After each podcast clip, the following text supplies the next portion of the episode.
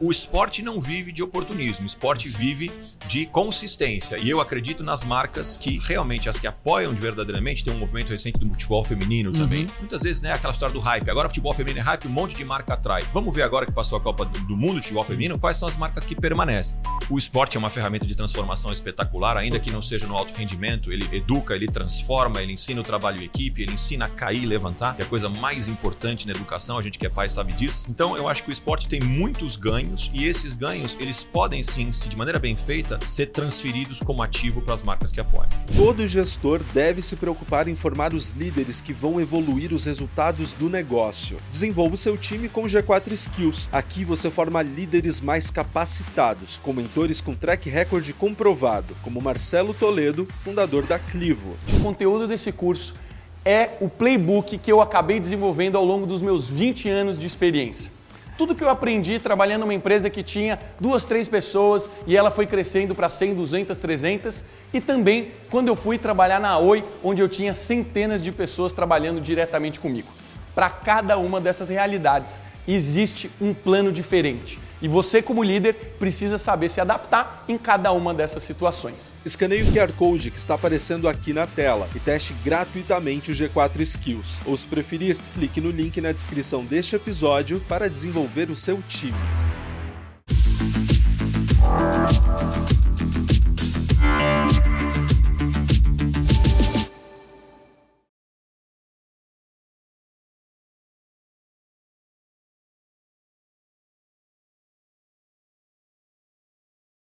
Sejam muito bem-vindos ao G4 Podcasts, o maior hub de podcasts de negócios do Brasil.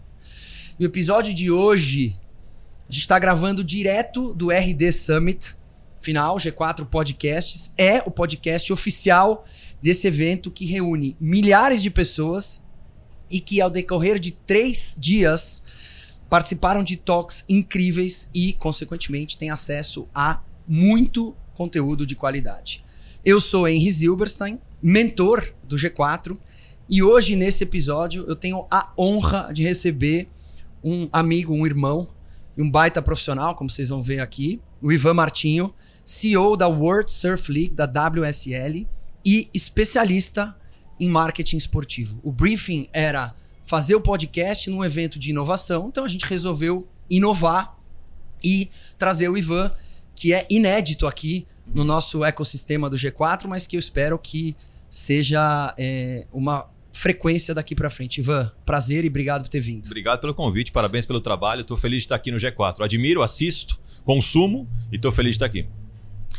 Eu já vou te apresentar para todo mundo, mas eu queria começar, como de costume, com uma pergunta porrada. Como CEO da WSL, como é que se avalia essa Brazilian Storm, essa tempestade brasileira que não para de disputar e ganhar mundiais? Nos últimos 10 anos foram nove edições, na pandemia não teve, com sete títulos brasileiros, algo inédito na história, é, provavelmente do nosso esporte, independente de ser surf, né, de todas as modalidades. Qual foi o ponto da virada? O que, que na tua opinião, aconteceu para que a gente chegasse nesse cenário com tantos brasileiros brilhando no topo dos pódios? É curioso você perguntar isso porque é a primeira vez que um esporte brasileiro, no intervalo de uma década, consegue conquistar sete títulos através de quatro atletas diferentes. A gente já viu uh, outros esportes que tinham uma referência, mas bastante individualizada do campeão ou da campeã. Então, a geração do Oscar no basquete, da Hortência e da Paula também no basquete feminino, a própria uh, uh, o Ayrton Senna na Fórmula 1, o Guga no tênis, o Falcão no futsal. É a primeira vez que a gente vê um esporte com mais de uma referência. E sete títulos foram conquistados por quatro pessoas diferentes: o Gabriel Medina, o Ítalo Ferreira, o Adriano de Souza em 2015 e mais recentemente bicampeão mundial Felipe Toledo. Além da Tati Weston Webb e todos os outros nomes uh, grandes dessa categoria e também os que vêm por aí. Uh, o que é importante, que talvez as pessoas não saibam, Henry, é que esse esporte, uh, do, do, ponto de vista profissional, começou em 1976 com uma associação de surfistas e até 2013 ele foi dominado por americanos e australianos. Uhum. Americanos, quando eu falo aqui, grande parte havaianos, obviamente, que é um berço do esporte. A partir de 2014, houve essa virada que fez com que o Brasil dominasse essa década e venha dominando e tenha, é, né, né, continue com essa dominância incrível e que está ligada a de onde surgiu essa geração, que eu acho que é um pouco da sua curiosidade, Sim. né? Eu atribuo isso a três pontos. O primeiro deles é a existência dos talentos. Obviamente. Sem, Sem o talento não funcionaria. A segunda coisa é a existência das competições que levaram essas pessoas a poderem se profissionalizar. Então, existia ali competições, eventos que foram, obviamente, se transformando com o tempo. Hoje a gente tem uh, o Circuito Banco do Brasil de Surf, que apoia uh, surfistas da nova geração, inclusive um produto da própria WSL. E o terceiro ponto, os investimentos que permitiram que esses atletas não só desempenhassem as suas, uh, os seus, colocassem os seus talentos a serviço do, do esporte, obviamente, mas também mostrassem para suas famílias que é possível você ser um profissional de surf. Porque em determinado momento, e quem está nos ouvindo aqui é, vai com certeza conhecer uma história dessa, você talvez tenha um filho, uma filha que tem um talento esportivo. Mas em algum momento vai acontecer do, da, da, da, bifurcação. Da, da, bifurcação entre estudo e esporte. E é muito normal se o pai ou a mãe não tem essa visão de que o talento pode realmente se desenvolver e virar um profissional e ganhar a vida com isso. Perfeito. É muito possível que essa força familiar haja de forma contrária à profissionalização do esporte. Uhum. Falar, não, não, não. Agora isso aqui virou uma brincadeira, a gente vai para a escola. À medida que você tem ídolos e referências, você consegue educar as famílias de que sim, carreira profissional no surf é possível. E aí você faz com que essas pessoas consigam competir. E o investimento, não só no sentido de serem pilares financeiros, esses garotos que têm 28, 29 anos, são pilares financeiros das suas famílias, também pudessem viajar para treinar. O Brasil tem uma costa maravilhosa, com ondas boas, mas as ondas do circuito não são as ondas todas do Brasil. Do Brasil. São as ondas da Austrália, as ondas do Havaí, as ondas da Indonésia, as ondas da África do Sul, as ondas das Ilhas Fiji. Não adianta você somente saber surfar em Maresias ou em Saquarema, porque isso não te credencia para conseguir surfar no Tahiti. Você precisa treinar no Tahiti, você precisa treinar no Havaí. Agora, você não faz isso sem dinheiro. Perfeito. Isso é uma curiosidade que traz, por exemplo, o surf, todos os atletas são bilíngues, eles falam perfeito. inglês perfeito, coisa rara em outros esportes do Brasil. Muito curioso você observar. Uh, uh, por quê? Porque são atletas que moraram fora, passam temporadas anuais fora treinando nessas zonas. Uau! Pergunta porrada, começamos com uma baita aula. Eu vou voltar em alguns pontos, mas eu queria então aproveitar e apresentar o Ivan é, formalmente, que é administrador de empresas pela FAAP, tem pós-graduação na SPM, MBA na Fundação Dom Cabral e extensão na Kellogg School of Management de Chicago. A sua carreira inclui passagens por diversas multinacionais, Ambev, Vivo, T4F, Michael Page, que foi onde a gente se conheceu, e trabalhou junto. A Trafic Sports, onde você era responsável pela unidade de negócio de anunciantes, com experiências em vários eventos do tipo Copa das Confederações 2013, Copa do Mundo 14, Copa América, Rio 2016, as Olimpíadas. Você foi CEO da Flix Media, trabalhou como VP na Fox, Fox Sport é, Nat Geo, né? National Geographic, e atualmente é CEO. Faz quanto tempo você está na WSL? Vai fazer quatro anos e meio, cinco anos no meio do ano que vem. Quase cinco anos na World Surf League da América Latina. Além disso, você também é professor de pós-graduação nos cursos de marketing da ESPM, IBMEC Rio e CBF Academy, além de cofundador do Instituto Pequenos Grandes Guerreiros do Terceiro Setor. Ivan, como é que você foi parar no esporte? Acho que. Isso é uma pergunta curiosa. Bastante gente me pergunta como que. Né? Como faz para chegar no esporte? É. Um monte de gente ama, como é, eu. É. Eventualmente tem o sonho de trabalhar, mas o caminho talvez não é tão claro. Como é que um executivo de grandes empresas multinacionais, sempre na área de marketing e vendas, foi fazer a mesma coisa no âmbito esportivo? É. Vale a pena falar da realidade brasileira do esporte, Henrique, que é diferente da realidade europeia, a realidade americana. Às vezes tem essas comparações, elas não são muito justas. Uhum. No Brasil, o esporte, a grande, a, o grande volume de audiência financeira do esporte, historicamente, estava dentro do futebol. Uhum. E o futebol era, um, era feito através de organizações associativas, que são os clubes de futebol, que agora vem, mudado, vem mudando através das SAFs e uhum. buscando essa profissionalização. Mas esse modelo associativo, muito na base da indicação, na base da eleição, porque eram clubes de fato associativos, muitos ainda Uhum. Uh, outros esportes, aos poucos, foram uh, ganhando espaço. Como eu fui parar dentro do esporte? Eu, né, a gente uh, trabalhou junto, sempre me especializei em algo que eu aprendi a fazer, era vendas B2B. Eu uhum. aprendi a fazer isso. Eu me especializei em fazer vendas B2B. Eu era, fui um atleta federado, eu uh, gostava de esporte, sempre gostei, acompanhava, gastava bastante, boa parte do meu salário uh, sempre em assistir esporte ao vivo, ao viajar, sempre me interessei pelo tema e sempre achava que um dia podia trabalhar com isso, mas não uhum. sabia de fato uh, como entrar. A minha primeira oportunidade profissional para chegar nesse mercado foi através do mundo dos shows, de uma empresa que chama-se Time for Fun, e um dos produtos da Time for Fun à época era Stock Car que hoje está na mão de outro grupo empresarial, mas que é, e outros investidores, mas que na época já era uma propriedade esportiva. E por que, que eu fui para lá? Porque eles precisavam de alguém que entendesse muito bem vendas consultivas, metodologia de account management, mapeamento de influência, entender como né, funciona esse tipo de metodologia e posicionamento de uma solução corporativa. O patrocínio nada mais é do que isso. Né? O patrocínio ele vem a resolver uh, alguma dificuldade, algum desafio de negócio, uh, como qualquer outra solução. Perfeito. Eu tinha especializado para vender para C-Level, né, que são os CEOs, os donos de empresa, tinha me especializado em fazer isso. Então foi esse expertise, não o prévio conhecimento do esporte, não porque eu amava esporte, porque eu recebo muito currículo dizendo, oh, eu amo o surf. Né? Isso, claro que ajuda, mas não é esse que é o diferencial. Meu principal skill, a minha principal competência que me credenciou a pegar uma primeira vaga foi essa. Agora, óbvio que não adiantava eu saber uh, só vender e posicionar uma proposta e converter, ser um bom vendedor. Eu precisava também aprender sobre a minúcia do que era o produto. Então, uhum. me transformei uh, num estudioso profundo. Fui procurar cursos, fui procurar uh, metodologia, conhecimento do Brasil e fora do Brasil, a ponto de me apaixonar tanto por isso e me, virar, e me tornar professor. Muito legal. E o, o, o, esporte, através dos ídolos, é, faz com que a gente se conecte né, com essas grandes histórias, com esses grandes heróis. E as marcas, com razão, pegam carona nisso para gerar brand awareness. Acho que quando a gente pega de todos os bons cases que tem aí, tem Roger Federer, tem Novak Djokovic, mas acho que o mais icônico, talvez, se me corrija se eu estiver enganado, é a Nike com o Michael Jordan. Como é que se observa, Ivan, essa evolução da relação das marcas com o esporte e das marcas com os ídolos?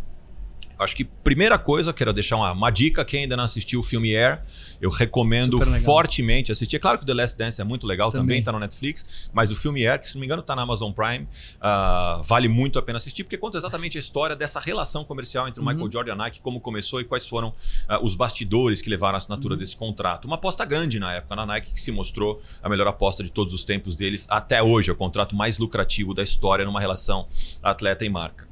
Uh, como que eu vejo isso? Eu vejo através do desenvolvimento de uma indústria. Lembra que eu falei agora há pouco uhum. que o futebol, que sempre foi a força motriz do esporte no Brasil, e de novo eu vou falar aqui da realidade brasileira, não da realidade mundial. Você deu exemplos uh, de outros, de atletas internacionais, mas cito uhum. aqui também o Neymar, o próprio Gabriel Medina, Perfeito. o Vini Júnior, mais novo agora o Hendrick, que vem atraindo muitos patrocinadores, uhum. que é um uhum. talento do Palmeiras, futuro, joga no Palmeiras, vendido para o Real Madrid. Ou seja, uh, a gente tem boas referências também no Brasil, a própria Raíssa Leal, boas referências que têm essa capacidade de atrair marcas. Isso faz, tem dois dois, lados. De um lado, é o aprimoramento do atleta se enxergar como um produto publicitário. Perfeito. E de outro lado, é as marcas entenderem que sempre vai existir uma componente de risco ao você patrocinar seres humanos, mas se você apoia, conta histórias e essa relação é verdadeira e genuína, ela costuma dar muito, muito resultado. Não adianta ser oportunista. A gente olha, muitas vezes, vai chegar o ano que vem, 2024, é ano olímpico. Uhum. Vocês vão ver muitas marcas querendo se aproximar do tema Olimpíada. Uhum. Mas não quer dizer que durante o ciclo olímpico, pessoal, que dura quatro anos, as pessoas vão conseguir uh, vi visualizar esse apoio durante os quatro anos. O atleta ele não vive de seis meses de patrocínios Perfeito. antes de chegar na Olimpíada, ele vive de quatro anos. Ele está lá todo dia na academia treinando, ele está lá todo dia. Né? A gente conheceu a história do Dalan Romani, do arremesso de peso, que treinava lá no terreno, uh, que tinha pouco apoio e conseguiu né, um resultado espetacular. Ele foi campeão mundial, foi quarto lugar nas Olimpíadas de Tóquio. O Isaías do o Remo. Isaquias. Isaquias, perdão. Isaquias do Remo. Ou seja, é claro que nessa época existe uma grande cobertura da mídia, existe um grupo de marcas que quer oportunisticamente aproveitar aquela carona e tal, e pagar, inclusive, um valor meio barato para isso. O esporte não vive de oportunismo, o esporte vivo vive de consistência. E consistência tem a ver com as. E eu acredito nas marcas que uh, realmente, as que apoiam de verdadeiramente, tem um movimento recente do futebol feminino uhum. também. Muitas vezes, né, aquela história do hype. Agora, futebol feminino é hype, um monte de marca atrai. Vamos ver agora que passou a Copa do Mundo de futebol uhum. feminino, quais são as marcas que permanecem. Esse aprimoramento, esse desenvolvimento dos dois lados abre portas para outros CMOs tomarem coragem, entenderem que essa é uma propriedade que é possível de se apostar e ser bem sucedido, e obviamente quem ganha com isso é a indústria como um todo.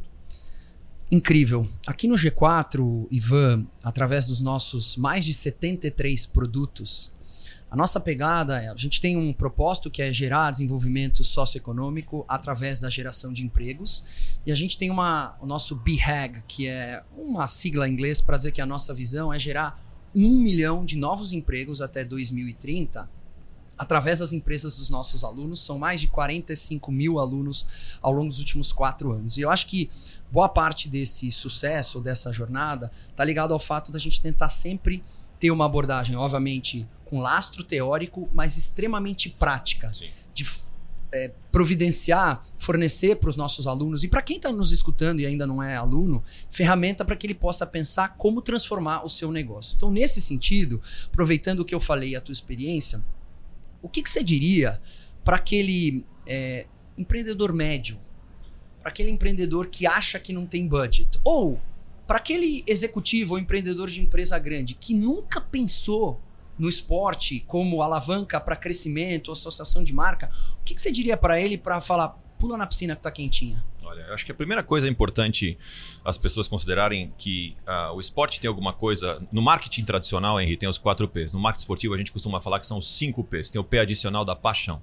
Legal. Nada consegue, talvez, a emoção da paternidade, a emoção de um artista, de assistir ao vivo um artista uh, que, que você uh, gosta e admira ou segue, mas o esporte tem essa capacidade mobilizadora que conta histórias. Né? Você deve lembrar de quantos jogos do Corinthians você foi uh, com seu pai, eu vejo você levando o seu filho. Você está criando momentos que nunca vão sair da cabeça de vocês. Essa força é muito difícil qualquer outra propriedade atrair. Uhum. E aí não importa muito o tamanho, porque é claro que você pode falar do Corinthians com mais de 35 milhões de torcedores, mas também tem um time lá do interior, onde talvez seja uh, essa empresa média uh, que está instalada, que ser um apoiador daquilo, ele está falando com um grupo que é importante para ele. Então, essa relação de troca, a primeira medida que ele apoia, ele faz parte de uma construção. Ele ganha credibilidade perante a comunidade em que ele está inserido. E, além disso, ele tem a capacidade de crescer junto. Né? Então, é claro que, ao contrário do que eu falava agora há pouco das marcas uhum. oportunistas, essas marcas que hoje em dia, uhum. nesse mundo ESG, na parte social, é muito importante a gente ter essa mentalidade do give back. Né? Como uhum. que eu posso contribuir? E melhor ainda, o esporte é uma ferramenta de transformação espetacular, ainda que não seja no alto rendimento. Ele é, educa, ele transforma, ele ensina o trabalho em equipe, ele ensina a cair e levantar, que é a coisa mais importante na educação. A gente que é pai sabe disso, né? Então eu acho que o esporte tem muitos ganhos e esses ganhos eles podem sim, se de maneira bem feita, ser transferidos como ativo para as marcas que apoiam.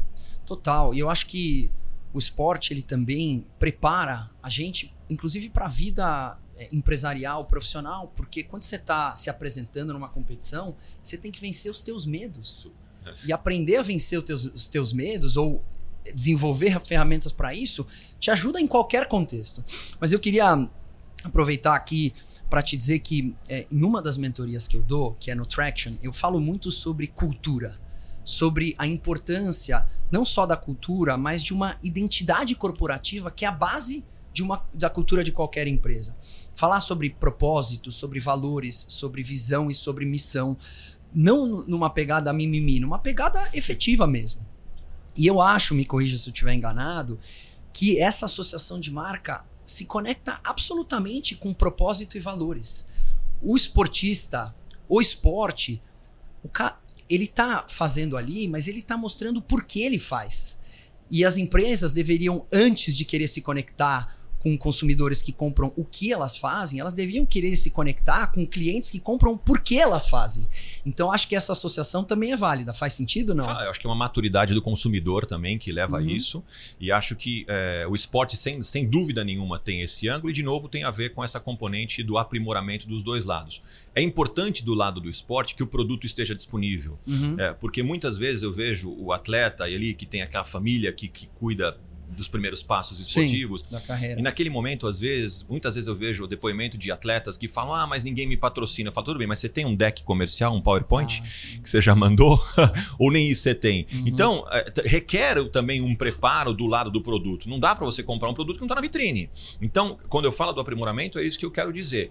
Eu uh, convido vocês a acessar o YouTube e pular filmes motivacionais do esporte. Você vai ver, aprender com certeza, um monte de lições corporativas de Sim. que atletas nos ensinam, que tem a ver com tudo isso que você falou, com a resiliência e tudo isso é no nosso dia a dia, quem vai, quem, quem, participa de treinamentos no próprio G4, em, outros, uhum. em outras escolas, com certeza se depara com exemplos esportivos. O próprio Bernardinho é professor da casa. Perfeito. Né? E traz muito essa componente muito, muito. É, de quando total, a liderança do esporte, das dificuldades, da hora que ele achou que dá tudo errado e de repente deu certo, é daquele detalhe que fez a bola cair para o lado, pro outro lado da quadra e não do lado dele. Ou seja, uh, uh, o esporte ensina total. muito e ele traz muitas variáveis que são diretamente uh, ligadas ao que é o nosso dia a dia.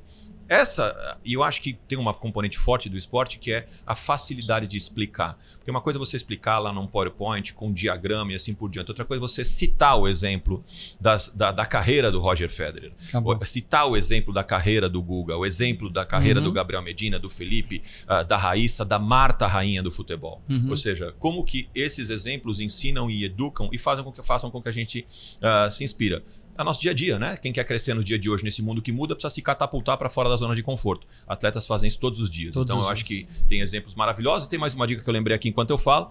Quem está uh, nos assistindo tem um livro, tem um filme muito incrível que eu recomendo, que está no YouTube, que chama-se Why Every CEO Should Não, Surf. Você adiantou a minha pergunta. Por que todo CEO deveria surfar? Ali tem, vários, tem várias dicas legais dessa relação do mundo do surf, especialmente que é o meu mundo, com o mundo corporativo, sugiro achar.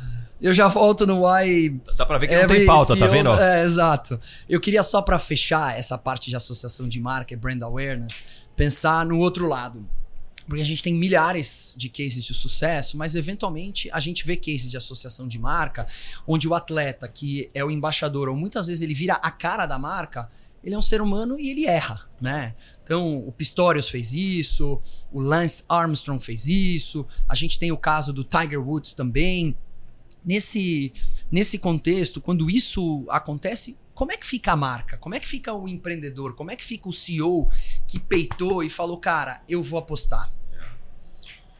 Acho que primeiro tem uma componente nova que não existia antigamente, que é o tal tribunal das redes sociais. E isso Sim. tem sido motivo de uh, uhum. falta de sono dos CEOs e CMOs por aí. Porque uhum. a grande verdade é que antigamente não existia um feedback tão automático assim, uhum. e hoje em dia existe. E o que acontece muitas vezes é que, uh, mais além do que isso de um atleta né, falhar, eu já vou falar aqui sobre alguns exemplos é, hoje em dia, as marcas, antigamente as marcas não tomavam partido de causas importantes uhum. da sociedade. Hoje em dia, elas tomam partido. Uhum. À medida que elas tomam partido, elas sempre vai estar desagradando alguém. Sim. Né? E esse alguém que está sendo desagradado, normalmente costuma fazer a tal da militância digital uhum. e tentar pressionar, marcar hashtag, arrobas para tentar fazer cancelamento. O exemplo é, recente que a gente teve foi do Colin Kaepernick, quarterback do São Francisco, uh, com a Nike, um exemplo né, uh, uhum. super interessante. Também sugiro uh, quem tem curiosidade no tema assistir lá. Eles falavam sobre a questão do preconceito na NFL na época. Já faz alguns anos, mas ficou bastante famoso esse caso. eu acho que se tem todo um lado positivo da associação com, com atletas, com esporte, aqui, obviamente, quando a gente fala do esporte, a gente não está falando só da associação com atletas, a gente está falando uh, de arenas, a gente está falando Sim. de competições, a gente está falando de transmissões, Sim. a gente está falando de grandes eventos como as Olimpíadas uhum. e a Copa do Mundo, a gente está falando de muitas coisas que das formas diversas de você se associar ao esporte. Quando você vem para um atleta específico, ele é um ser humano. E aí, tem aquele ditado, né, que não dá para querer só a rosa e não, não de ter o espinho junto. Então toda rosa tem seus espinhos. É claro que seria ideal a gente conseguir gerenciar só os ganhos de uma associação positiva como essa, mas à medida que você tem seres humanos, uhum. é claro que essas pessoas, assim como nós, somos suscetíveis a erros. Uhum. É importante você ter um plano de gestão de crise e é importante você ter um bom combinado com uhum. esse atleta. Perfeito. É claro que se eu vou dar um exemplo aqui, sem nenhum juízo de valor, e perguntar se você uh, cuidasse da marca G4, você preferiria associar a marca do G4 com o Cacau ou com o Ronaldinho Gaúcho? Com o Kaká. Provavelmente você deve ter seus motivos para isso. Então, o que eu estou querendo dizer uhum. é que cada marca veja que essas pessoas têm suas marcas pessoais. Perfeito. E se eles têm suas marcas pessoais, você, na hora de escolher um profissional, uhum. que é um atleta, você é importante conhecer um pouco a família. É importante conhecer os bastidores. Perfeito. É importante você conhecer como essa pessoa uhum. age no dia a dia. Porque às vezes ele pode ser uh, um polêmico do bem uhum. e às vezes ele pode ser um polêmico do mal que pode Perfeito. te levar junto uh, ah, para o tamanho da polêmica. Então, é, é, e aí também não dá, gente, para falar que a, patrocínio tem muito do diga-me com quem andas e te direi quem és. Total. Então, é um pouco feliz, é, é, juntos na alegria e na tristeza. Não dá para falar que você só apoia na felicidade e depois na tristeza Exato. você não, ah, não apoia. Dá deixar na é mão. claro que se existem coisas que não estavam no uhum. contrato e que rompem com os seus valores, como esses exemplos que você disse, é claro que você, como marca, você necessariamente precisa se distanciar imediatamente, afinal, não está sob seu controle. Sim. Mas é importante também não abandonar, Donar porque afinal são seres humanos que são suscetíveis a erros, e isso faz parte da jornada. Perfeito. E também pode acontecer com qualquer artista, né? A gente está falando de atleta, mas amanhã você contrata alguém da novela das nove, também são seres humanos, está todo mundo é, suscetível. Acho que tem casos e casos, né? Tem casos que são muito absurdos e aí merecem um rompimento, tem casos que é eventualmente um escorregão e aí a gente tem que olhar a foto, não, não só a foto, o filme, né? Não é uma corrida de 100 metros, é uma maratona. Só voltando. considerando um ponto importante, que o nível de exposição hoje em dia é incrivelmente maior do que era. Absurdo. Antigamente os artistas, eles apareciam na novela, apareciam No no, intervalo, teatro, né? no intervalo. Hoje eles estão O- 24 os, os horas. repó- os- os atletas, eles apareciam competindo e depois eles davam uma entrevista lá na coletiva de imprensa, ou depois do jogo, ou depois da competição. Hoje em dia eles estão 24 horas. O então é risco é bem maior. é claro que se você expõe é maior, você Claro. começa, as suas pessoas da- que se seguem nas suas redes sociais começam a te cobrar de falar sobre assuntos que você não domina e às vezes você cai na arapuca de Total. querer falar sobre assunto que você não domine. Aí você Total. dá um passo errado e já já vem o cancelamento. Total. Só voltando à pergunta da Kaká e Ronaldinho Gaúcho, só pra refrasear, é uma pergunta difícil, tá? Porque são dois Você feras. já escolheu. Eu, eu já escolhi, mas talvez se a gente tivesse no G4 falando sobre genialidade, putz, talvez eu trocaria o personagem, tá? Você falou das competições e você participou de Copas do Brasil, Copa das Confederações de 13 no Brasil, Copa do Brasil de 14, é, Copa América 2015, Olimpíadas Rio 2016. Em todos esses eventos, você era uma figura central, você era a peça-chave, especialmente no contato de marcas, anunciantes e na ativação de toda a plataforma. Curiosidade, qual foi o evento mais é, desafiador do ponto de vista não só do delivery, mas de poder, do delivery do dia da operação, mas do delivery de falar, olha, a gente combinou que essa associação seria feita através do veículo, que é o que eu estou te oferecendo aqui, o esporte o patrocínio. Qual foi o mais desafiador, Ivan? A gente tem um, um especial que foi a Copa América de 2015 do Chile. Ah, a gente estava com uma das maiores competições de futebol do mundo, eu era o líder do projeto. Só uma coisa, essa é do pênalti do Elano? Essa foi Exatamente. no Paraguai do Exa- pênalti do Elano? não, no Chile, no Chile. Ah, no Chile, desculpa, Chile, contra no o Paraguai. É. que o Dunga era técnico. Edu Gra técnico, exatamente isso. Lembrei, hein? no Então já Chile- entendi o desafio. Exatamente. Então, não, vai além disso, na verdade, porque a Copa América de 2015, ela começava dia 11 de junho de 2015. Tá. Um dos principais ah, campeonatos de futebol do mundo, que é Sim, o correspondente do que é a Euro, né? Sim, que reúne sim. todos os times da Comembol e tudo mais ali, que as, as federações da América do Sul. 11 de maio, acho que de 2015 Uhum. começava. 14 dias antes, 27, 11 de junho. 14 dias antes, 27 de maio de 2015, operece- aconteceu uma coisa na Suíça chamada FIFA Gate, onde os principais Gravação. dirigentes foram presos, tinha aquele problema do FIFA Gate, assim por diante, lá da, da história. Imagina como foi, do ponto de vista de um líder de projeto, trabalhando em um país que não era o meu, o Chile, com quem eu tinha estabelecido uma relação ah, ótima, três anos de projeto, um, um- um- um evento que, que tinha oito sedes, com uma complexidade enorme. Imagina como foi entregar um produto para marcas internacionais. A gente tinha aqui a Mastercard, Santander, Latam, inúmeras marcas fortíssimas nos patrocinando, mais de 200 países e emissoras de TV que tinham comprado os direitos para transmitir esse evento. Entregar isso mediante tamanha pressão, mediante tamanho escrutínio da mídia, mediante tamanha dúvida dos patrocinadores se nós seríamos capazes ou não. Então, ah, eu conto isso com tranquilidade hoje em dia. Na hora, obviamente, eu. Hora, obviamente, né, era Não, só gestão de você ter crise. sobrevivido, você já é um herói, né? Gestão de crise na veia, né? Isso, obviamente, como tudo que, que você passa de difícil na sua carreira, no fundo, engrossa a sua casca depois, não é assim? Perfeito. Né? São crises que te fazem avançar e, e, sobretudo, se você não desiste. E eu me orgulho muito de ter conseguido fazer essa entrega, porque eh, teve todas as dificuldades, inclusive de dúvida. E agora, acontece ou não? 14 dias de um projeto de três anos, lindíssimo. Bom, deu tudo certo, o Chile ganhou, ganhou em casa a primeira vez da Copa América, foi de fato um sucesso do ponto de vista de audiência, um sucesso espetacular, mas obviamente isso trouxe ah, uma série de desafios de bastidores para a gente conseguir, primeiro, conseguir ter credibilidade para seguir adiante e entregar o que a gente precisava e o que estava em contrato. Tá. Depois, para conseguir motivar o time ah, que restou, porque várias pessoas não foram, inclusive algumas que faziam parte do time foram presas. Ou Uau. seja, ah, o assunto.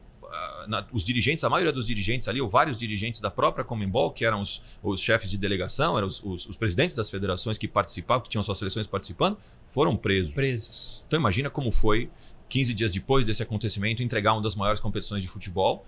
É, deu tudo certo. Ah, foi um sucesso. Ah, a gente conseguiu fazer uma entrega espetacular, mas que naturalmente, imagina uma bomba como essa, que, que, que- que tipo de revolução causa? Meu Deus.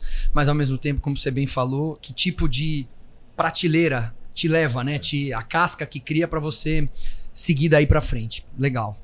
Galera, vocês estão curtindo o G4 Podcasts? Então eu vou precisar da ajuda de cada um de vocês. A gente tem uma missão aqui no G4 de colocar o G4 Podcasts no top 5 dos podcasts de negócios do Spotify. E para isso acontecer, cada um de vocês precisa interar e engajar.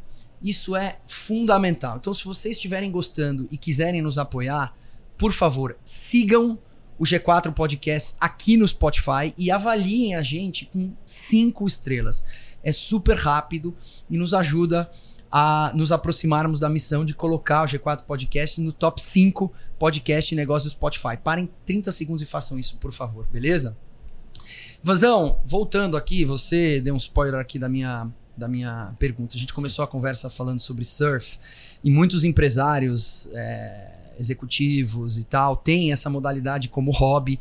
Inclusive agora tem uma nova tendência dessas piscinas, né? Principalmente em, em São Paulo. Quem sabe você pode falar sobre isso. Inclusive como ponto de conexão e ponto de aprendizado. Você me indicou uh, Why Every CEO Should Surf lá atrás, e eu queria que você falasse sobre isso. E eu te pergunto: Why Every CEO Should Surf? Por que todo CEO, e CEO não só CEO, todo líder deveria surfar? Eu acho que esse. Eu não quero dar spoiler do filme aqui, mas que ele tem uma mensagem poética e muito bonita. Mas eu acho que tem uma coisa de respeito ao mar que tem uma correlação com o ecossistema. Ao mar. Ao mar, tá exatamente, ao oceano. Legal. Uh, tem uma relação com você entender que. Uh, CEOs normalmente são grandes executores e grandes realizadores. E o excesso de realização, o excesso, o, o excesso de sucesso, muitas vezes dá a falsa ideia de que tudo você pode resolver através das suas medidas e não a sua capacidade de adaptação. E não tem ninguém melhor para te ensinar como se adaptar do que o mar. Perfeito. Então, o mar, você todos os dias ele está um pouco diferente e nessas diferenças você precisa se adaptar para conseguir se divertir, para conseguir performar. Então, não quero falar mais spoilers do filme porque o filme é realmente um curtinha, mas é um, é, é um espetáculo. Mas essa capacidade de flexibilidade e adaptação, além de todas as outras coisas, da humildade do aprendizado contínuo, de um dia você surfar muito e se divertir, de outro dia você sair decepcionado e faz parte dos altos e baixos da vida. Ou seja, tem muitos aspectos. Acho que o esporte ensina, o surf em especial ensina muito, e a gente tem conseguido, uh, nesse avanço, uh, uh, trazer coisas inimagináveis. Quem imaginaria que 20 anos atrás existiria uma piscina de ondas no interior de São Paulo? Já existem duas hoje. Existem duas sendo construídas aqui na cidade de São Paulo, mais uma sendo inaugurada no mês que vem em Garopaba, uh, no sul do país. Uau. Então, o Brasil rapidamente vai se tornar uh, o esporte, uh, o país com o maior número de piscinas de onda construídas e ativas. Está sendo, estamos inaugurando agora a WSL, inaugurando uma piscina de ondas em Abu Dhabi. Imagina surfar em Abu Dhabi, que coisa interessante. A gente tem uma piscina de ondas, são todas tecnologias diferentes, mas no fundo, eh, a maneira como essas piscinas estão sendo constituídas, inclusive, Primeiro, elas trazem para o ponto de vista do esporte, uma capacidade de aprimoramento. Por quê? Perfeito. Porque a piscina de onda ela tem uma, uma, coisa que o mar não tem, que é repetir a mesma onda inúmeras vezes, a frequência. Então você consegue, através da repetição, para qualquer técnico de surf, para qualquer Fica surf melhor. coach, fica melhor para o atleta. Depois ele traz uma condição de convidar mais pessoas aí. Tem gente que tem medo do mar. Ah, perfeito. Tem pais que têm medo de colocar suas crianças no mar, Perfeito. mas numa piscina Não. o ambiente é diferente, então é um ambiente muito mais controlado. Depois, a, a maneira como esse negócio tem se estabelecido no Brasil, como são investimentos altos Uhum. para construir essas piscinas de onda, eles têm se estabelecido em condomínios de alto padrão, ah, em clubes de alto padrão. Até então, onde dominavam esportes como o hipismo, o golfe e o tênis. O surf agora passa a fazer parte também desse novo espectro de mercado que é a classe Uhum. AA. É claro que já existiam ah, surfistas de todas Uhum. as classes sociais e tudo mais, e o surf talvez seja o esporte mais democrático Uhum. que existe. Tá aí o Ítalo Ferreira, nosso grande campeão mundial e olímpico, que começou Uhum. a surfar com uma prancha de isopor, que na verdade era a tampa de isopor da caixa de peixe do pai dele. Uau. Mas se você é capaz de falar com alguém que surfa com a tampa da, capa de- da caixa de peixe, mas você também é capaz de falar onde até então existia um condomínio só, onde tinha só hipismo e Sim, golfe, perfeito. agora você está falando com todas as, as classes sociais, e isso do ponto de vista da oportunidade para marcas e uma vitrine, não só da liga, como né, e a gente vem Uhum, crescendo e uhum, atraindo uhum. marcas importantes, falei aqui do Banco do Brasil, a Vivo, Uhum. a Natura, a Oakberry e outros, mas também para a- a- a- todas as outras classes sociais de acordo com cada marca, para a liga, para atletas e para todos que fazem parte desse ecossistema. Não, incrível. Eu acho que, por mais que ainda está crescendo, mas ainda é, é, é algo mais uh, high-end, high né? Porque essas piscinas são clubes fechados, mas ao mesmo tempo começa uma jornada de democratização. Você falou de vários atributos, mas tem um deles, na minha opinião, que inclusive é a distância. Para quem não mora no mar, o fato de você ter a piscina na tua cidade facilita você claro. aumentar a frequência. E só para pegar o gancho é, do Why Every CEO Should Surf, você falou de é, adaptabilidade, né? Então a nossa capacidade de se adaptar às diferenças do meio, que é uma coisa que todos nós vivemos todos os dias. E eu me permito adicionar, primeiro, a instabilidade, né? Você sobe para surfar. Aliás, eu já te vi surfando. Você tem 1,98m e eu também, que tenho 1,74m. Não é fácil é. com a instabilidade. E também a resiliência, porque você toma caldo, toma caldo, toma caldo. É ele te ensina a não desistir. Então eu acho que todo CEO, gestor, deveria surfar mesmo para poder aprender. Super, e super se apaixonar pelo processo, né? Se apaixonar isso. pelo processo, se apaixonar é pela jornada, porque de fato é você cai, mas é divertido. É você cai, mas é divertido e você volta e você dá risada. É uma lição, inclusive, né? É, e eu faço isso às vezes com, com a minha filha e ela dá risada lá, porque às vezes filhos têm dos pais aquela ideia de que são pais perfeitos Perfeito. e poderosos conseguem e não é, conseguem vez. tudo na primeira vez. E quando você se expõe aos seus filhos a praticar uma atividade como essa, onde você erra e você se diverte com erro e tenta de novo, talvez um exercício como esse de pai e filho, de pai e filha, é melhor do que qualquer diálogo. Total. Porque você mostra que você está se divertindo com o erro. E as pessoas, eu vejo as crianças se cobrando muito pelos erros hoje em dia, essa, essa, essa coisa um pouco narcisista de não poder errar, porque as redes sociais não permitem erros, eles têm que se mostrar e tal. Eu acho que isso ajuda muito também nessa construção. E falo aqui porque eu sei que a, a turma do G4 são, são homens e mulheres de família que têm a sua, a seu desafio profissional, mas também tem o desafio pessoal. E esse equilíbrio é um equilíbrio que é, faz parte das nossas vidas, né? Total. Então é muito importante também essas, esses momentos que tem outros ganhos ganhos que vão muito além da sua, da sua diversão e que podem ser usados uh, familiar, de forma familiar. Incrível. Queria começar agora a falar um pouco sobre a tua atuação e, obviamente, a atuação do teu time, né? Uhum. De quem está contigo, nessa transformação da WSL. Quando você chegou, é, me disse se eu estou enganado, é, o, o, Brasil já era tricampeão, então já havia algum nível de exposição é, no surf. Mas o que aconteceu nos últimos quatro anos e meio é, dentro dessa tua gestão foi algo absolutamente impressionante. Então, é, eu me arrisco a dizer que naquela época que você chegou já tinham algumas marcas que patrocinavam, mas hoje você falou aí de marcas, você falou de Oakberry, você aumentou muito o leque. O que, que você e teu time fizeram para mudar o patamar de exposição e, obviamente, o patamar da WSL aqui no Brasil? E, inclusive, me arrisco a dizer que o teu cargo ganhou muita importância nesses últimos anos no ecossistema global da, da WSL. É, olha, acho que tem uma coisa que pode ajudar a gente a entender aqui, e, e quem está nos assistindo, eu queria que você que está nos assistindo, imagino que se sintonizou aqui para assistir o nosso, o nosso podcast que fala de marketing esportivo, você deve seguir esporte ou conhecer esporte de alguma maneira. Eu queria que você pensasse um pouquinho, fechasse os olhos e lembrasse quem é o medalhista de ouro brasileiro no salto com vara. Ou talvez o medalhista de prata no tiro esportivo. Não são conquistas simples, são conquistas importantes. Mas o que eu quero dizer com isso, e provavelmente eu acredito que você tenha dificuldade de ter lembrado, o Henry está aqui não lembrou, Thiago Braz e Felipe Vu, Thiago Braz, sim. Thiago Braz sim, e Felipe perfeito, Vu. Mas eu não lembrava. O confesso. que mostra, o que eu estou querendo mostrar aqui é que somente as conquistas elas são importantíssimas e maravilhosas, mas elas precisam de um apoio de continuidade e recorrência para você ter um produto consumível. Se você, e aí é o caso das Olimpíadas, tem um atleta olímpico que ganha depois de duas semanas ele é muito festejado, participa do programa de televisão, mas depois ele é esquecido e ele não consegue se manter ativo na vitrine, na mídia, exposto ele vai ser esquecido porque existe uma avalanche de informações, pessoal. Então é muito importante a criação de relevância e continuidade e recorrência, que a gente chama de always on. Isso vale para nós, somos uhum. um produto de mídia, um produto esportivo, uhum. mas vale também para qualquer negócio. Quem não é visto não é lembrado. Uhum. Então, eu acho que de qualquer tamanho, na verdade. Se você não estiver próximo, se você não estiver uh, na cabeça das pessoas, quando surge o problema ou o desafio, não é você que vai ser lembrado. Uh, no nosso caso, a gente quer ser a opção de entretenimento, a Perfeito. opção de diversão. a opção de consumo fácil. Uhum. Uh, hoje em dia, e de novo eu faço aqui uma pergunta para a audiência, você tem quantos minutos do seu dia sobrando, Henry? Faltando, você quer dizer? Faltando. É, sobrando zero. Menos, Acho negativo essa, essa é a realidade da maioria de pessoas da nossa geração. Então, se tem gente faltando, se tem gente com tempo faltando, para eu conseguir entrar na tua agenda como esporte, produto esportivo, eu preciso trocar com alguma coisa que você já faz. Perfeito. Então, uma coisa é você consumir surf quando você tem um tempo sobrando em casa, vazio, sem fazer nada. Quase tá bom, eu tô preenchendo consumir. agora, quase nunca você vai consumir. Agora, outra coisa, eu preciso ser bom o suficiente para trocar com alguma coisa que você faz. Talvez o surf precisa ser tão legal para você trocar um pouquinho Pela com- Netflix, pela por Netflix, por exemplo. Se eu for bom mesmo, talvez até pelo jogo do Corinthians. Ou pelo menos por um tempo do jogo do Corinthians.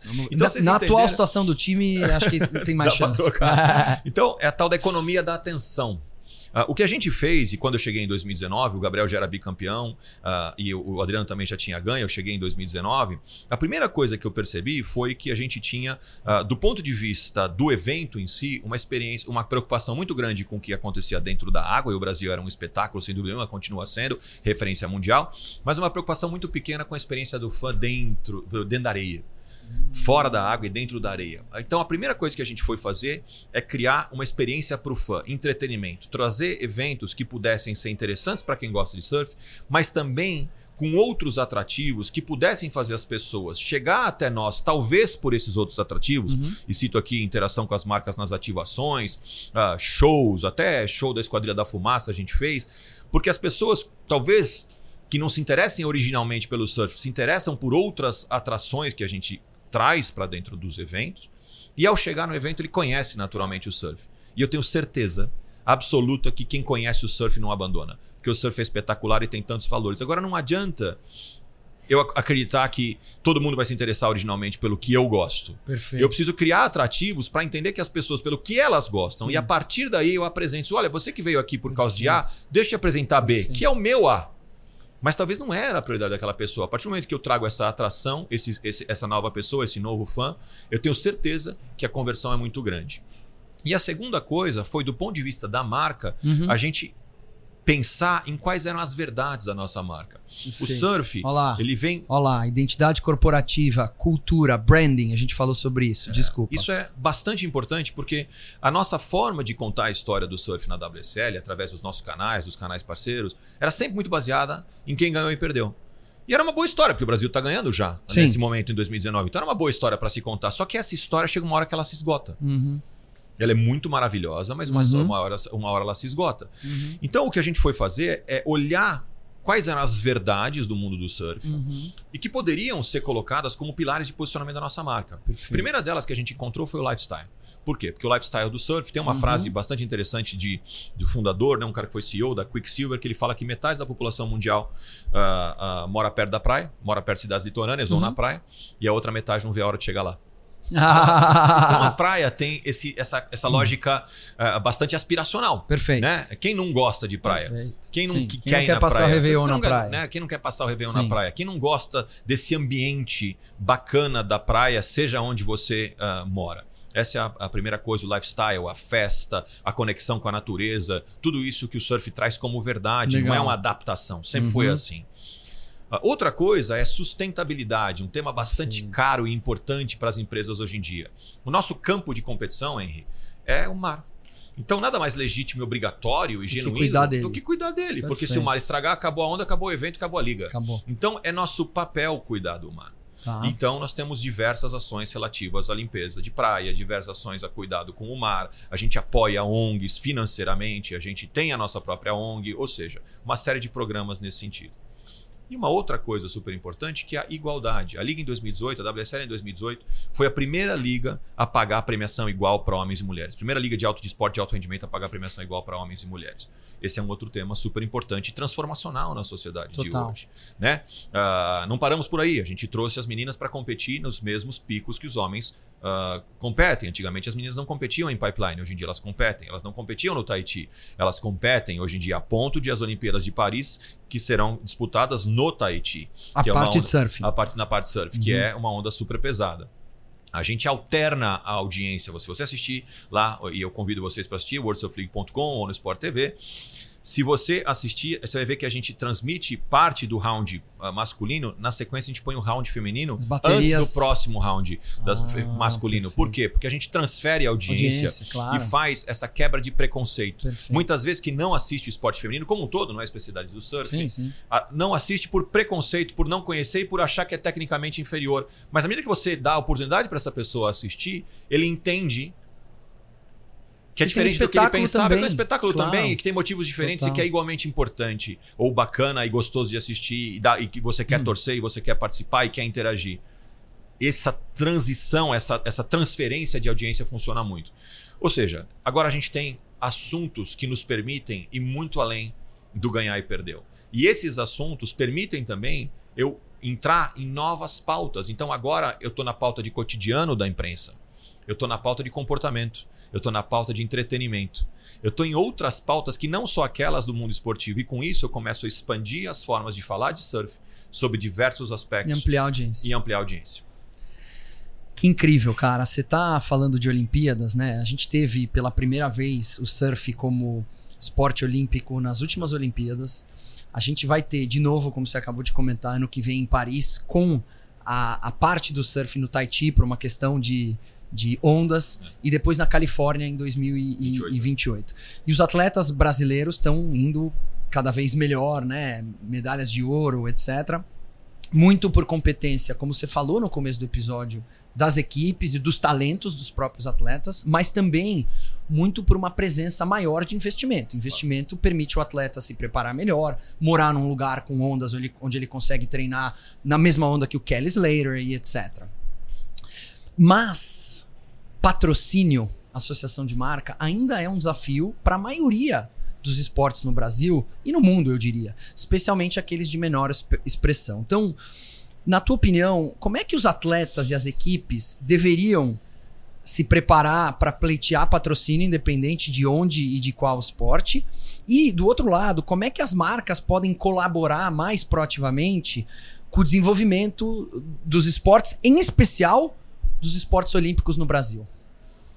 Acho que a primeira coisa tem a ver com os atletas se entenderem, os atletas e seus staffs se entenderem como um produto Legal. publicitário. Então, é muito importante eu ser bom no que eu faço, óbvio. É muito importante eu ser competitivo, porque isso, obviamente, é, é a minha missão como atleta, eu quero ganhar. Uhum. Mas é também importante eu entender que eu posso ser um embaixador, eu posso ser um porta-voz. E para ser um porta-voz, espera-se de mim determinados comportamentos. Espera-se de mim determinadas táticas e estratégias que são exatamente ah, ah, ah, uma lógica bastante parecida com o que se espera. O que é um bom atleta de ginástica? É aquele que treina, faz dieta, faz isso, faz aquilo, ah, tem esse, esse tipo de comportamento, tem um tipo de. ah, tipo físico, por exemplo. Eu nunca poderia ser piloto de Fórmula 1. Nunca. e eu nunca pivô de basquete. Exatamente. Eu nunca poderia. Por mais que eu gostasse. Então você tem coisa que você nasce para uma Sim, coisa, tem coisa que você não perfeito. nasce para isso. Sim. Tem que entender. Para que quando você pensa em ser um embaixador é a mesma coisa. Eu sou bom, eh, eu posso ser um bom atleta, mas eu também posso ser usar essa minha força do esporte para ser um embaixador da igualdade racial. A quantas marcas isso pode interessar? Muitos hoje em dia. eu posso ser ah, um embaixador do tema de sustentabilidade. Eu Total. sou um atleta que tem que compito no oceano ou, ou na corridas de, de, de, de aventura, qualquer coisa do tipo, e eu tô na natureza. É verdade para mim, é legítimo para mim. Então eu também posso ser um embaixador dessa causa. Escolher as suas referências. Você vai criando um posicionamento e você obviamente precisa criar esse produto. O que eu vejo é que muitas vezes os atletas negligenciam em entender que nos dias de hoje é importante você ter os dois lados e criar uma vitrine, criar uma forma de você aparecer. Antigamente, os atletas precisavam ter uma boa assessoria de imprensa para poder ficar colocando eles em programas de rádio, Sim. em podcast, em televisão para aparecer. Hoje em dia estão aí as redes sociais que podem sim, tomam tempo. Não estou falando que não toma tempo. Eu- Eu, costumo dizer que a, a- a rotina ela se, comple- se, tornou, se tornou mais complexa, se complicou a rotina Uhum. do atleta. Porque Antigamente, um atleta convencional treina em dois turnos e descansa em um. Hoje em dia, Ele treina em dois turnos, no terceiro turno ele faz conteúdo de rede social. Perfeito. né? Porque, e, Sim. e virou uma realidade. E aí Total. tem gente que fala, ah, mas eu não sou influenciador, com um pouco de preconceito. Não é questão de ser influenciador ou não, é a verdade do mercado, gente. É a verdade do como o mercado. bumbo toca hoje em dia. Não adianta. E se você apostar todas as fichas em ganhar e perder, e você não tiver um apoio publicitário, primeiro, a carreira esportiva Uhum. ela é muito difícil em relação a uma carreira executiva convencional, uma carreira empreendedora que dura 30, 40 anos. Carreira esportiva dura 10 anos, quando muito. Então, você precisa em 10 anos construir um ativo, não só financeiro, mas um ativo de, de, de projeção, de nome, de marca, que te permita depois viver o Sim. restante da sua vida com isso, porque o tempo que tá todo mundo na escola Perfeito. estudando, no MBA, na Perfeito. escola e tal, você tá na academia, você tá no treino. Então, esses 10 anos precisam valer muito por você. Ah, mas tem o Neymar, tem o Gabriel Medina. Pessoal, deixa eu contar um segredo, eles não são a regra, eles são a exceção. Total. Eles são a exceção. total. Então não adianta a gente se comparar com eles. Sim. Não adianta a gente entender que existe o passo a passo. É claro que ah, em mercados mais maduros, como é o caso dos Estados Unidos, por exemplo, as marcas, como elas já têm mais aptidão e mais Estão mais vivência, acostumadas. estão mais acostumadas, já Perfeito. vão no college buscar Perfeito, esses garotos perfeito. e garotas que se destacam e o patrocínio já faz parte. Ele ensina, na, aprende na escola, o college, como você se olhar como um produto. No Brasil, eh, eu pessoalmente nos meus cursos tenho trabalhado um pouco como isso, com, com, com esse, com essa função de educar um pouco, não só o atleta, que às vezes tem muita coisa para pensar, mas o manager, o pai, a mãe e tal.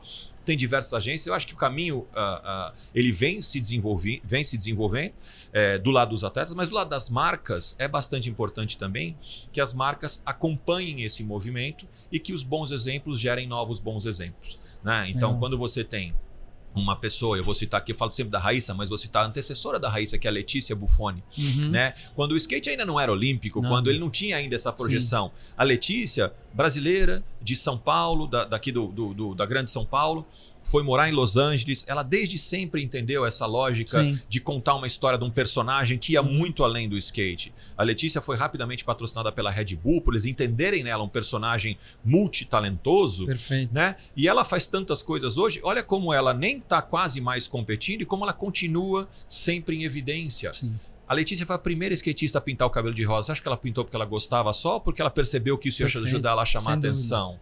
Então, olha que interessante. Você acha que a, a Letícia foi a primeira a começar a fazer de uma maneira muito ah, ah, ah, bem feita essa história do cross, de se aproximar de, a- atle- de outros atletas famosos, Sim. de se aproximar de outros artistas, de trocar audiência com essas pessoas. Então, olha que interessante. Olha, é claro que tem estratégia. Ela é esperta, ela é Uhum. talentosa e ela fez isso muito antes de muita gente. Então, não é à toa que ela está nesse lugar que ela está hoje. E você acha que, é, com tudo isso que aconteceu, os atletas de alguma maneira estão mais profissionais? Vou te contar um rápido episódio. Em 1998, eu fui fazer um intercâmbio na Austrália e eu assisti a um documentário do Mark Okilupo, do Oki. Para quem não Óbvio, conhece, claro. o Oki é uma lenda australiano, campeão mais de uma vez do circuito. E eu lembro claramente do, do, do documentário mostrar uma dicotomia, uma antítese entre o talento, mas o cara que não queria treinar, o cara que era mais folgado, o cara que a mãe falava acorda, o treinador falava acorda e ele não treinava. Você acha que isso mudou também por conta de tudo isso? Sem dúvida tem mudado. O surf é um exemplo grande, né? Uhum. É, o treino fora da água no surf é algo relativamente novo. Uh, por mais que né, é um esporte radical, como qualquer outro, Sim. você precisa ter é, treinamento fora da água muito, senão Uhum. você não consegue se fortalecer, você pode se machucar. Aconteceu Uhum. algumas vezes com o próprio John John Florence, que é bicampeão mundial, é uma das grandes estrelas desse esporte, infelizmente, é incrivelmente talentoso, mas que já se machucou algumas vezes e por conta dos- das diversas lesões ah, tem comprometido, e tomara que seja diferente no futuro, mas tem comprometido até aqui a sua carreira, a sua capacidade de ganhar mais títulos. Talento não falta para ele, mas a, a questão física tem comprometido. Muito Uhum. se atribui à falta de trabalho fora da água do John John. Na hora ele, ele, ele, ele treina muito, mas ele Sim. treina dentro da água. Ele não Uhum. gosta de treinar fora da água. Então, ah, eu acho que sim, que existe, de novo, né, bons exemplos contagiam. Então, ah, quando você vê, olha lá, o, o corpo do Gabriel Medina, o corpo do Ítalo Ferreira e compara ah, com os, co- os corpos dos físicos dos surfistas de antigamente, é completamente diferente. Você vê que aquele cara tá na academia. Você vê que aquele Total. cara tem alimentação, você vê que aquele cara. Trincado, Tem, exatamente, é, é outro, é, Uhum. é- é outro tipo de preparo. E assim também outros esportes. O futebol, ah, se você assistiu o futebol do nosso Pelé, ah, do nosso Rei Pelé, você vê lá o preparo físico, né? Quantos quilômetros por jogo corria. O Gerson, canhotinha de ouro, fumava no intervalo, né, É gente? loucura.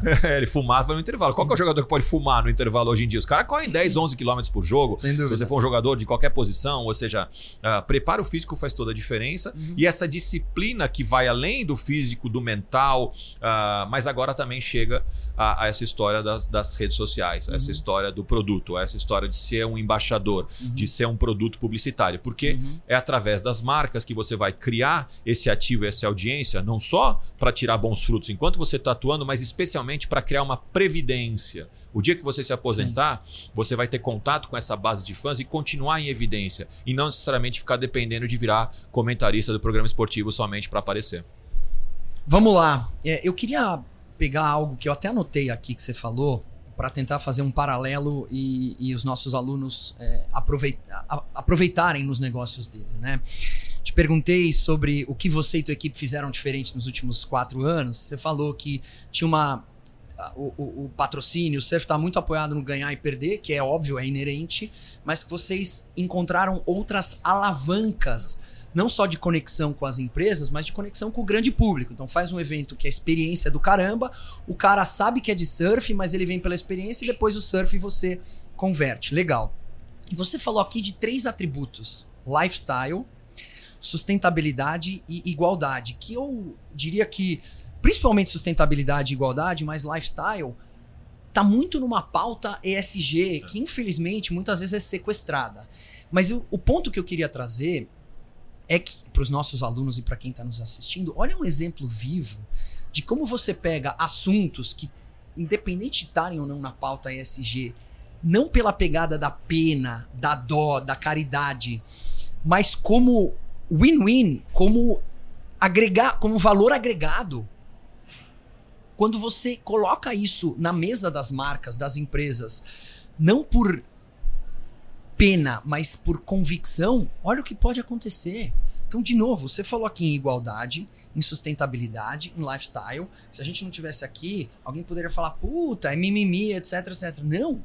É atributo de marca para você crescer o teu negócio e transformar igual você fez na S- eh, Eu WSL. conheço, um, eu conheço um projeto, um, um dos caras mais geniais que conheço, de que eu conheço, tenho a chance de conhecer, chama-se Projeto Serendipidade. Se você, se você não conhece, sugiro você conhecer, você vai entender lá o que que é o Projeto Serendipidade, uma das coisas mais lindas e mais incríveis desse cara aqui. Eu não vou contar quem é, mas é um cara genial. O bom de ter amigo próximo e vendedor é que você não precisa mais falar de você mesmo. E acho que o Serendipidade, é, ele só tá onde tá por pessoas como você que resolveram é, nos ajudar e nos ajudam muito. O Ivan, aliás, não é só por Serendipidade, ele é, tem, as, tem a ONG que ele fundou, tem a ONG da WSL, é, ele, ele é conselheiro do On Safari, que é uma ONG que faz conservação ambiental. E ele pega em todas as competições, ele vai em todas. O cara acaba de ganhar o campeonato. Felipe Toledo acabou de ganhar o campeonato um mês e meio atrás. Ele chega e fala: campeão, vem cá. Ele tira a camiseta amarela que o cara tá usando, seca, enquadra, manda o cara assinar e leiloa e a gente levanta 30, 40 mil reais para poder impactar o mundo. Esse é um pouquinho do Ivan.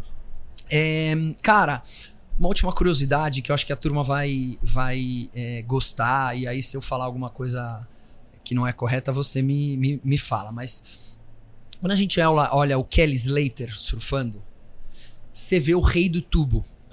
Né? o cara tá lá metade do ano na Califórnia, metade do ano entre Havaí e Tahiti, então ele é especialista em tubo.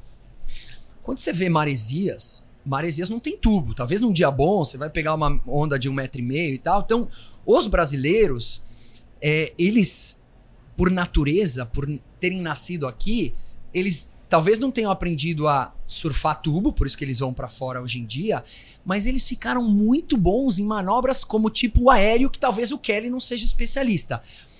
Isso aconteceu, ponto um. E ponto dois, e se aconteceu, o quanto isso beneficiou eles? Porque, como leigo, como a- é, amante do esporte, eu acho que o tubo é animal.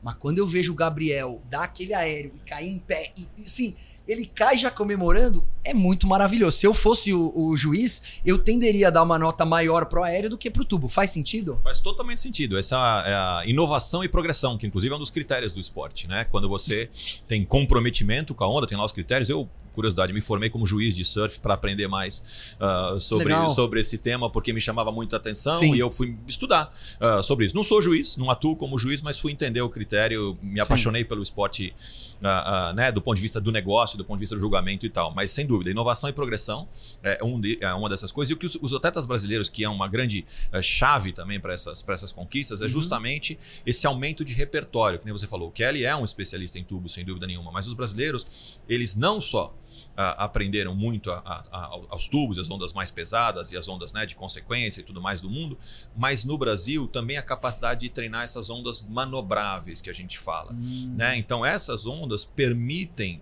com diversos tamanhos e com diversos uh, forças. No dia que o mar não está tão bom. No dia que o mar não está tão bom, e não é sempre que ele está tão bom e está perfeito, ele tem uma capacidade de performar. E essa capacidade fez com que os brasileiros saltassem uh, de fato à frente. Tem uma comparação interessante. Você lembra lá atrás? Que no UFC todo mundo que era do Brasília Jiu-Jitsu ganhava e os Sim. brasileiros dominavam, porque o Jiu-Jitsu realmente era uma coisa que estava uhum. dominando. Os americanos depois foram aprendendo o Jiu-Jitsu. Não foi isso? Eu sei porque você gosta de UFC. Sim, né? os, os, americanos foram aprendendo o Jiu-Jitsu. O Jiu-Jitsu depois trouxe e transformou uma coisa. Existem milhares de academias de Jiu-Jitsu nos Estados Unidos Sim. hoje. E se transformou uma coisa que não é mais um diferencial do Brasil Perfeito. hoje em dia no UFC, no MMA. Né? Uh, os aéreos ainda são um diferencial muito grande uh, ah, para os brasileiros. As manobras espetaculares que eles fazem ainda são tá. uh, um, um diferencial potencial espetacular e a gente tem várias referências, né? O próprio Iago Dora uh, meteu um 10 na final de Saquarema, Sim, agora no final da Vivo Rio Pro, espetacular, de cinema o 10 que ele, que, ele, que, ele, que ele conseguiu fazer. Então, 10 perfeito que a gente chama, né? Todas as notas dos juízes eram 10. Então, é, sem dúvida, isso aconteceu. Não é só o surfista fazer, é também o, o critério do julgamento dos juízes acompanhar. Então é muito importante cara entender, apreciar e entender, transformar em nota. apreciar e transformar em nota, porque tá se você faz uma coisa que o juiz não entende qual é a dificuldade de fazer aquela manobra, não adianta nada. Perfeito. Então é uma evolução dos dois lados, afinal de contas Legal. é um esporte de julgamento. E sem dúvida nenhuma, esse repertório, essa caixinha de ferramentas mais recheada que os brasileiros têm de ser bom em, em, em, em manobras né, é, como essas, como aéreo e assim, e, e, e, assim por diante, que se faz em ondas não necessariamente perfeitas, e também ondas de tubo, uh, faz a diferença e explica um pouco do sucesso que, que o esporte vem tendo. Legal. A gente está indo para o final. Queria talvez fazer a, a, última pergunta e depois você ficar à vontade para falar é, o que você quiser. Mas é o seguinte: qual é teu maior desafio hoje na World Surf League? E onde você vê uh, o esporte e a WSL daqui 5 ou 10 anos? Acho que um desafio, para mim, é só o começo. O surf é um esporte espetacular que tem tantas referências. Uh, a gente tem um, um, desafio importante de trazer uh, o esporte feminino para o mesmo nível do esporte masculino. Então, essa é uma agenda uh, pessoal, uma agenda da WSL. Eu né, tenho trabalhado bastante nisso. Legal. É, acho que um esporte tão maravilhoso e tão incrível como o surf, que, que, que já mostrou a que veio, o esporte mais campeão dessa década. É importante que a gente tenha uma sucessão tão grandiosa quanto, não é fácil fazer sucessão, então que a próxima geração, e para isso precisa de investimento, volta lá para minha primeira base, pergunta, precisa de investimento da base, de eventos, precisa do apoio, precisa do, do, conhecimento, de que as famílias entendam que surfar é sem dúvida hoje muito mais fácil do que era 10 anos atrás né, ou do que era 20 anos atrás, sem dúvida nenhuma, a, próxima, a, própria geração anterior e que foram os, os talentos e os ídolos que inspiraram essa geração que uhum. hoje vence, não tem a condição financeira que esses caras têm, né? Uhum. Mas são por um, um, mecanismo super importante da engrenagem uhum. Que inspirou essa galera a uhum. querer surfar e assim por diante. Então, uh, é o desafio do desenvolvimento, do crescimento, numa, num território que é o meu território América Latina, ainda bastante dominado pelo futebol. Perfeito. Né? Então, a gente quer sim essa posição do segundo maior esporte do país por que não o segundo maior esporte do, da região da América Latina? A gente Legal. acha que a gente pode ter essa posição, um desafio importante. Acho que nesses cinco anos a gente fez muita coisa, uh, evoluiu muito. Agradecer publicamente aqui aos parceiros comerciais, né? A nossa parceira Globo, Sport TV, que nos dá grande visibilidade, nos ajuda a contar as nossas histórias. E acho que é só o começo. Eu sou um otimista, então eu acho que é, a gente tem muita coisa para fazer e, e o, o você que está nos assistindo e que ainda não conhece a WSL, ou se não tinha, assistido ainda a WSL, eu convido você a assistir e depois deixar um comentário lá no meu Instagram, Ivan Martin, ou no meu LinkedIn, Ivan Martin, se você gostou ou não gostou, ou você tem críticas ou sugestões, também vão ser bem aceitas. Incrível. Então você já adiantou. Como achar o Ivan. O Instagram, arroba Ivan Martinho. O LinkedIn, Ivan Martinho. Aí. E, cara, é, e antes, não esqueçam de curtir o G4 Podcasts no Spotify e de nos dar cinco estrelas, por favor, para que a gente possa cumprir a nossa missão de estar entre os cinco principais podcasts de negócios do Spotify. Posso contar com vocês? Show. Vazito, é, cara, foi é, um podcast, mas na verdade foi uma aula Ah, que me deixa ainda mais satisfeito e orgulhoso, porque a gente está numa escola de negócios, modéstia à parte, a melhor escola de negócios do país. Acho que foi uma aula de teoria e prática interessante. Acho que tem muito insumo para os nossos alunos é, aproveitarem. Quero te agradecer imensamente, dizer que eu tenho, como teu amigo, um orgulho profundo do que você está fazendo, um orgulho de ver que você está preocupado não só com você, com todo mundo, e em criar não só a melhor empresa do mundo, mas a melhor empresa para o mundo. Então, muito obrigado. E aqui uma mensagem para minha turma de colegas do G4.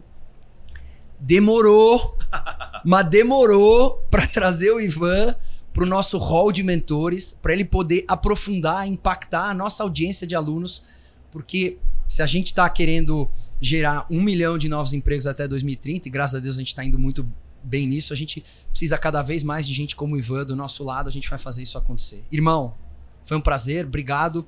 Deixo o microfone para você, para você falar o que você quiser aí para encerrar. Obrigado. Minha admiração tantas vezes por você, ah, pelo G4 que eu estou conhecendo ah, mais agora desse lado ah, interno, conhecia como, como, como público consumidor e como aluno. Ah, obrigado pelo presente. Ah, imagina. obrigado pelo convite, obrigado pelo apoio de todo mundo que, que cuidou para garantir que essa agenda pudesse acontecer hoje. Parabéns pela a- a aparição e pela participação de vocês aqui no RD Summit, evento gigante, está aqui lotado do nosso lado, não para de passar gente, o evento é um sucesso. Ah, feliz de estar aqui, contar um pouco mais da WSL, falar um pouco mais do que eu amo é fácil, porque é o que eu amo, a minha vida, eu me dedico a isso o dia inteiro e uma, uma, uma sorte poder compartilhar um pouco com vocês. Espero que vocês tenham gostado e se vocês gostaram, vamos fazer contato, vamos eh, falar mais e vai ser um prazer participar de outras oportunidades como essa. Obrigado de verdade, parabéns. Vai ser, obrigado. E pessoal, esse foi mais um G4 Podcast, um podcast do G4 Educação. E para que vocês não percam nenhum dos nossos episódios, são vários, sigam o arroba G4 Podcast no Spotify. E aí vocês vão conferir sempre conteúdos exclusivos. Obrigado, um abraço a todos e até a próxima. Valeu. you